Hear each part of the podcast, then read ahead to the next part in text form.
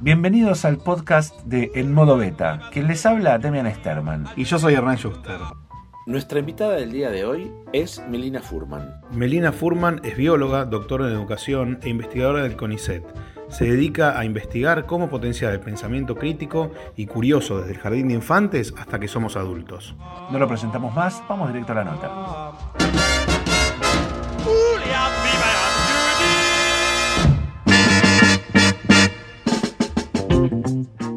Guía para criar hijos curiosos. Exacto. Es mi primer libro para familia. Yo vengo escribiendo varios libros para educadores. Claro. Y este era un libro como para abuelos, abuelas, tíos, madres, padres. ¿Qué esperabas cuando escribías este libro? O sea, ¿qué, cuál, era, ¿cuál era tu sensación? ¿Por qué te pusiste a escribir sobre esta temática? Me pasó en estos años que de 20 años trabajando en educación y, y hace 6 que soy madre de mellizos. Y empecé a sentir hablando con amigos, uno cuando tiene nenes chiquitos todo el está con el monotema, ¿no? Estás hablando de los hijos Sí. todo el tiempo. y mi sensación hablando con amigos súper educados, cultos, pero que no se dedicaban a la educación, es como qué picardía. Hay un montón de cosas que se resaben en educación o en neurociencia o en psicología cognitiva, que para las familias de a pie, por ahí nunca las escucharon nombrar y que te dan buenas pistas para tomar mejores decisiones, para estar como un poco más confiado en, en la crianza. Entonces dije, bueno, vam- vamos a unir estos dos mundos. Bien, me- metámonos adentro de, de la temática, si te parece, Ernie. Me parece, poquito. me parece, claro que sí. Eh, ¿Qué pasa con la, con la... ¿Por qué te metes con el tema de los chicos y la curiosidad? Nosotros siempre como padres decimos que nuestros hijos son muy curiosos y que nos divierten mucho las preguntas. Y la sensación que tenemos, al menos como padres, voy a hablar desde el lado de padre, eh, es que a medida que nuestros hijos se van escolarizando, las preguntas curiosas eh, como que se van perdiendo o se van endureciendo. ¿Es así o es una percepción de padre No, nomás? es súper así. De hecho, hay, hay mucho estudiado sobre qué pasa con la creatividad de los chicos a medida que crecen, con la curiosidad. Y el otro día, charlando con alguien sobre, sobre el libro, me decía, "¿Y ¿por qué le pusiste de título? ¿Por qué está bueno ser curioso? Y yo creo que, que por ahí si uno hubiera hecho la pregunta, eh, ¿qué- ¿cómo, ¿cómo queremos que sean nuestros chicos de grandes hace, no sé, 50 años? Por ahí la curiosidad no hubiera salido como un valor tan central. Y hoy lo es, porque ser curioso implica seguir aprendiendo toda la vida, ¿no? Tener esa llamita encendida que te mantiene joven, despierto de cabeza. Y en este mundo donde la innovación es tan clave para, para poder seguir, porque el mundo está cambiando, porque no sabemos cómo va a ser, dejarles esa curiosidad creo que es uno de los grandes legados que podemos sembrar en casa. Y lo otro que me pasaba hablando con amigos es que siempre, como trabajo en educación, siempre la, la pregunta es, bueno, ¿a qué escuela los mando? ¿A qué escuela los mando? Ah, eso es terrible. Y por supuesto que la escuela es re importante, pero también me daba la sensación de que no tenemos tanta noción de cuánto podemos hacer en casa antes y durante, ¿no? Sobre todo, ¿no? Digo, hay familias con menos recursos para las cuales la escuela hace toda la diferencia, pero me parece que familias más de clase media, con cierto... Es una cuestión de, es una cuestión de, mm, de noción, no tenemos noción, o resulta que es más fácil delegarle la responsabilidad a la institución. Y medio que no nos como cosas, padres un ¿no? poco nos dos. lo sacamos de encima y le pedimos muchísimo a la escuela que bueno te lo mando devolveme lo educado y, Y curioso, nosotros claro. y nosotros en casa qué nada Como tirar un poco la pelota afuera. totalmente Y a veces porque creo que es, es un poco más fácil, es cierto, pero también a veces no nos damos tanta cuenta de lo importante que es lo que pasa en casa, ¿no? Que por ahí es hasta más importante. o porque no tenemos la las herramientas por eso una Mm. guía viene muy bien Como vos decís, bueno, ¿qué hago cuando los chicos me preguntan cosas, no? Y entonces o les doy la respuesta, ¿qué, qué hacemos? ¿Hasta dónde cuento? ¿no? O, o les doy la respuesta directa si justo la sé, pero en general no la sé. claro O le digo, bueno, anda a buscar vos, o le digo, no sé, y cambio de tema. o veamos O- juntos Y, y ahí un poco el libro va en la línea de, bueno, aprendamos juntos. Y aprender juntos implica un montón de cosas. desde- A ver. es como tirar esa, esa piolín, ¿no? Dijiste De- algo de la- interesante, esto de aprender juntos. Ahora, ahora estaría como en la teoría de la innovación, que las empresas, los jefes y los empleados están como en una, se busca una horizontalidad donde todos están aprendiendo. En las universidades más modernas y afuera también es los docentes o los profesores no son profesores, sino que son facilitadores, y los alumnos no son alumnos, sino que aparte son ejercitadores y, se van como este, complementando. ¿Qué pasa en la educación respecto a eso? ¿Ese sistema baja a la escuela? Digo, el docente que enseña, ¿siente que también tiene algo para aprender de los chicos a los que se supone está educando? Y los docentes que están en esta sintonía de pedagogías más activas, de que los chicos sean protagonistas, sí, claro. Igual yo creo que ahí hay que tener cuidado con lo de facilitador solamente, porque me- A ver, en, dale. en toda relación de, de enseñanza hay una, incluso padres e hijos, hay una asimetría y está bien que la haya, pero eso no quiere decir que yo tengo que emitir como adulto y vos tenés que ser solo un receptor. En esa asimetría igual yo te puedo llevar de la mano y vamos aprendiendo juntos. O sea, por ejemplo, no sé, con los nenes te preguntan algo que, que no sabes, es bueno, vamos a buscar, justo estamos en el Claro. momento donde hay millones de videos, documentales, lo que quieras en internet de el tema que te vengan a preguntar. No sé, te doy un ejemplo de casa. Este, que estábamos con, con los chicos, de repente apareció una lombriz en Con el la cantero, claro. la lombriz, sí. Y entonces, bueno, preguntaron varias cosas. Una de las cosas que preguntaron es, bueno, ¿cuán rápido va una lombriz? ¿Cuál es la velocidad de una lombriz? Y vos decís, bueno, no sé, la googleo y algo te va a dar.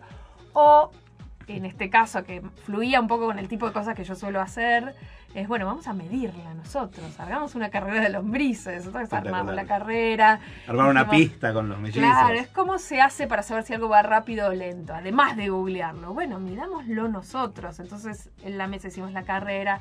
Fue divertido porque obviamente las lombrices no iban para el mismo lado. Claro, Ni sabían que estaban compitiendo. Vos- no se sabían. mantenían adentro de la pista, qué lombrices. Paraban, había que empujarlas. Tardaron 11 minutos de llegar a la meta, la que ganó, que fue un poco ayudada por su, su coach.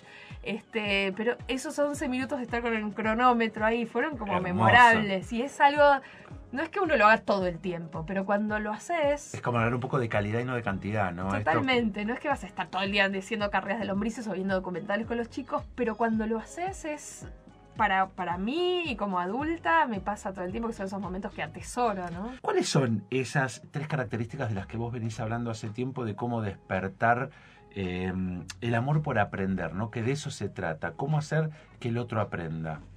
Bueno, eh, varias cosas. Una es eh, generar lo que, lo que se llama aprendizaje profundo, ¿no? Aprender de lo que sea, pero a fondo. Eh, ¿Cómo se hace en la velocidad en la que vivimos hoy? ¿Cómo se puede Se lograr? hace parando un poco la pelota en la escuela. Una de las cosas eh, básicas es, yo siempre que voy a, a trabajar con profes, es, les llevo como la consigna, como si fuera un pasacalle, que es menos es más. Es menos temas con más profundidad, ¿no? Es menos cosas en el año y no cualesquiera, sino las que cada uno considera que son las realmente importantes, las trascendentales de lo que vas a enseñar, lo que sea, también para los profes universitarios o para, para un equipo de trabajo, es sobre lo que yo quiera poner el foco, meterme para adentro de todas las maneras posibles. Porque cuando los chicos y los grandes, ¿no? Te vas haciendo experto en algo, no solo te vas sintiendo bien, vas teniendo confianza, que es como la clave para seguir adelante y para bancarse los fracasos, eh, sino que te vas haciendo amigo de ese algo, ¿no? Como, como que le vas encontrando temas, pueden ser tan irrelevantes como, no sé, la velocidad de las cafeteras, lo que quieras, se puede volver apasionante si te metes adentro. Entonces, que los chicos tengan experiencia de primera mano con que aprender cualquier cosa es apasionante y uno tiene con qué y, y vas construyendo autoconfianza, autoeficacia. Eh, esa es la gran plataforma para, para seguir curioso el resto de tu vida. Lo que a veces pasa con las escuelas es lo contrario, es que la- cuando la enseñanza es superficial, cuando ves un montón de cosas rápido y por arriba, generas conocimiento frágil. O sea, no, hay miles de cosas que seguro ustedes estudiaron en la escuela y hoy a todos nos pasa, ¿no? El Ni- famoso ni de lejos. repetir de memoria que Claro, no te las acordás. se te va. Sí, esa cosa es porque lo aprendiste de manera frágil, no profunda. Es- y... Es súper interesante y yo lo vi cuando vivía en Colombia, mi hijo de un colegio inglés, y tenían unidades temáticas. Entonces la unidad de abril era el chocolate. Y en todas las materias trabajaban sobre el chocolate. Entonces en matemática usaban el chocolate para aprender de fracciones, por ejemplo. En, en- en ciencia, bueno, de dónde viene, eh, o en historia, de dónde viene el chocolate, la civilización azteca, los mayas, los incas, bueno, empezaban a ver todo digamos, todo lo que rodeaba al chocolate desde diferentes perspectivas. Y el chico aprendía holísticamente. Bueno, es, ca- es casi lo que uno hace cuando se pone a investigar y, y encuentra un objeto de estudio, ¿no? Y es Claro, como te enamoras de algo y vas lo vas metiendo, lo vas rodeando, des- ¿no? des- claro, lo vas desmenuzando. Y eso para los chicos es súper importante, para los adultos también, y hay algo de, de esto de ir enamorándose de un tema que es lo contrario a aprender todo más o menos que hace que después uno justamente se le vaya apagando. Las nociones básicas. Claro, sentís que si no eh, aprendés para otros. Los chicos hoy en la escuela sienten que están ahí porque están, y están aprendiendo cosas porque se los dijo el profe, ¿no? Para probar, pero no porque esté Porque bueno les interese, claro. Hablando de, de hijos y de educación, vos que sos parte de alguna manera de, de- de la transformación de los últimos años de la educación, o al menos en, en las áreas en que fuiste trabajando con escuelas, con educadores,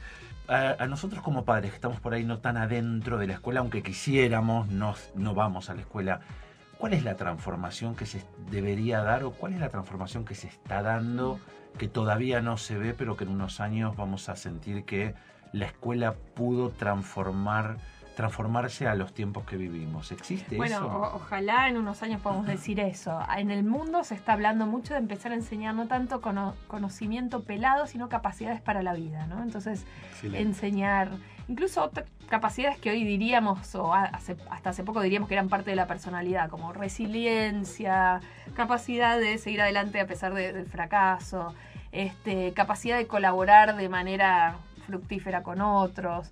eh, capacidad de aprender a aprender, que aprender a aprender tiene que ver con, bueno, saber, bueno, esto, esto ya lo sé, esto todavía no, dónde lo voy a buscar, cómo planifico ese camino, eh, en educación se llama metacognición, eso, ser consciente de cómo, cómo, cono- cómo aprendes, cómo, cuál es tu propio estilo de aprendizaje. Eh, buena parte de las innovaciones hoy vienen de la mano de lo que se llama aprendizaje basado en proyectos. Entonces hay un desafío que los chicos tienen que resolver y después durante varias semanas, hablando esto de ir en profundidad, van resolviendo y llegan a un producto final que puede ser desde una charla, un evento, un documental, este, una campaña, alguna que- producción, algo, algo auténtico. Como de la- entregable. o sea, la gran búsqueda es que la escuela se con- sirva para la vida real. No es que, que lo que aprenda después algún día te vas a dar cuenta para qué te sirve. ¿Y qué pasa con los niveles superiores? O sea, con lo, con lo que sigue a toda esta transformación de generar o de volver a trabajar sobre la curiosidad de los chicos, porque entiendo que debería haber un acompañamiento. Hoy a los chicos en la primaria, o, en el desde el jardín o en la primaria, les estás como exigiendo eh, un cambio docente o, o del colegio. ¿Qué pasa cuando esos chicos después salen de los colegios y pasan a, la- a los grados secundarios y después tienen que pasar los digamos, ¿Vos sentís que hay una coherencia? ¿Se está transformando en bloques? ¿Se está trabajando O- de Yo, alguna yo manera? creo que se está transformando desde los márgenes todo esto. No es que hay una movida realmente masiva en esta dirección. Todas estas cosas se, se dicen, de hecho, hace un montón. ¿eh? No son desde el discurso, si vos lees, eh, qué sé yo. El primer libro que salió del aprendizaje basado en proyectos es de 1918, hace Sí. 100 años. O sea, lo que se llama la escuela nueva es algo de hace 100 años. No, yo me acuerdo hace muchísimos Eh. años cuando vino a Argentina Antonucci, que Claro. daba unas charlas que eran, eran un placer escuchar sobre educación o transformación educativa, pero no las veías eh, en Eh. el colegio, no, no las veías plasmadas. Tal vez por ahí lo que es más eh, como central ahora es que desde los mismos documentos oficiales del Ministerio de Educación, por ejemplo, lo que dicen los papeles va más en la línea de enseñar para la vida, de capacidades, que antes por ahí no era tan claro. Entonces, se está yendo en esa dirección, más lento de lo que a mí me gustaría, pero está pasando. Lo mismo en secundaria, ¿eh? por ejemplo, yo estoy trabajando en un proyecto que se llama Planea de UNICEF con escuelas públicas secundarias de Tucumán. Entonces estamos llevando el aprendizaje basado en proyectos a las escuelas secundarias. Que tenés ahí la dificultad de, lo que algunos llaman como el trípode de hierro, ¿no? Profesores contratados por horas para una materia eh, y Claro. 13 materias. Hay, hay algo de, la fragmentación de la secundaria que hace difícil enseñar así. Y lo que hacen las escuelas más innovadoras, por ejemplo, hay una red de escuelas, 500 escuelas en Barcelona trabajando por proyectos, fue juntar profes, hacer, hacer aulas de 60 pibes, pero con tres profes de distintas disciplinas y trabajar con desafíos. Es muy impresionante lo que están logrando hace como 10 años. Es como Y en realidad, ¿no? ¿no? y en realidad es es súper interesante, pasándole el filtro al mundo del mundo corporativo. Vos escuchás un montón de gente que dice que en el mundo corporativo se trabaja en silos y hay que romper los hilos. Bueno, eso también tiene su correlato en todo el mundo educativo. Lo que está contando Ah, Meli, de justamente. de matemática, un historia, profesor da matemática y no se habla con el de historia. Y el aprendizaje basado en proyectos lo que propone es romper esas barreras y trabajar más en, en conjunto. Para eso tenés que cambiar obviamente las condiciones, ¿no? Que un profesor trabaje en cinco escuelas y vaya el profesor taxi Claro. y no por cargo, es como, eso hace que te dinamita cualquier posibilidad de hacer cosas. ¿Cómo te imaginas a tus hijos de, de grandes? Tus mellizos? Bueno, yo ar- arranco el libro con esa pregunta a los lectores de, bueno, ¿cómo, cómo nos imaginamos o cómo nos gustaría que fueran nuestros hijos de grandes? Yo, yo me los imagino súper curiosos como son ahora, muy... Son muy creativos, ojalá les, eh, ojalá sigan, por eso son como muy inquietos y, ojalá, mi deseo, no, no, no sé cómo van a hacer, es que cada uno encuentre su pasión en lo que fuera y que tenga la posibilidad de desarrollarla. Cuando éramos chicos, eh, de la familia que yo vengo, eras o ingeniero o doctor o abogado. Ninguno de mis hermanos y yo nos dedicamos a eso, lo cual hizo que mis padres tuvieran que romper un poco los esquemas. Por suerte, eran, son personas como muy, muy abiertas y lo han hecho. Si tuviéramos que volver el tiempo atrás en la manera de ser, Meli, ¿qué deberían ser para vos tus, tus mellizos? O sea, jugate a una ¿Qué profesión. van a hacer? Sí, sí, Hay uno que para un mí va a juego, ser- un juego. Uno va a ser, yo me lo imagino como dibujante, ilustrador, y otro me lo imagino como ingeniero en algo. Son bien distintos. Uno es muy artístico y el otro es más como Qué resuelve problemas. Vamos a ver cómo le sale. Te queremos preguntar lo que le preguntamos siempre a nuestros invitados. ¿Qué es para vos estar en modo beta? Yo estoy medio siempre en modo beta, porque es como la, mi manera medio de vivir, ir probando. Creo que viene de esta búsqueda de, de ser como una mirada más científica del mundo para la vida, ¿no? Donde siempre estás como probando y jugando, este... Es lindo porque nunca, nunca te la das tan fuerte en el sentido contra la pared, porque estás como siempre buscándole la vuelta este, a las cosas y es lo que hace que, este, que, que todo sea como más entretenido, ¿no? que no, no te aburras. Eh, el momento donde hice un volantazo grande fue cuando dejé la, ciencia más de mesada, pero fue hace un montón y, y empecé a trabajar en educación. Pero una vez que encontré medio por dónde, después es siempre seguir probando. Así que es, es una buena manera de vivir. Si quieren una No. síntesis de una persona en modo beta, Melina Furman acaba de sacar su último libro, Guía para criar hijos curiosos. Es doctora en ciencia de la educación, es bióloga, investigadora del CONICET, organiza las TEDx, organiza el mundo de las ideas. Y encima nos viene a decir que juega con los, sus hijos y, y lo- y lo- y las de lombrices. carrera de lombrices. ¿Cuántas horas tiene tu día, Meli? ¿Cuántas horas dormís por día? ¿Cómo es? Está difícil, ¿eh? Sí, sí, duermo, duermo las que tengo que dormir, pero el rato que estoy en casa trato de Me sacarle el jugo. Me gusta, Ernie, que invitás siempre gente que nos deslumbra y nos hace sentir que todo lo que hacemos nosotros es poco. No, poco. Era tenemos- justo lo que venía a decir. para mí es un gran privilegio tener los invitados que tenemos en este programa porque nosotros también aprendemos con ellos y de ellos.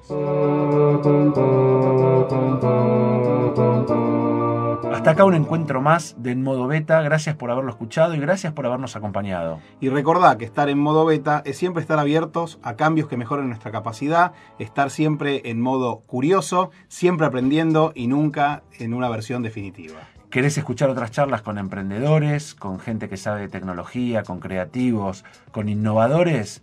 No te pierdas, hace clic en las otras charlas que tuvimos en los otros podcasts que estarán por venir.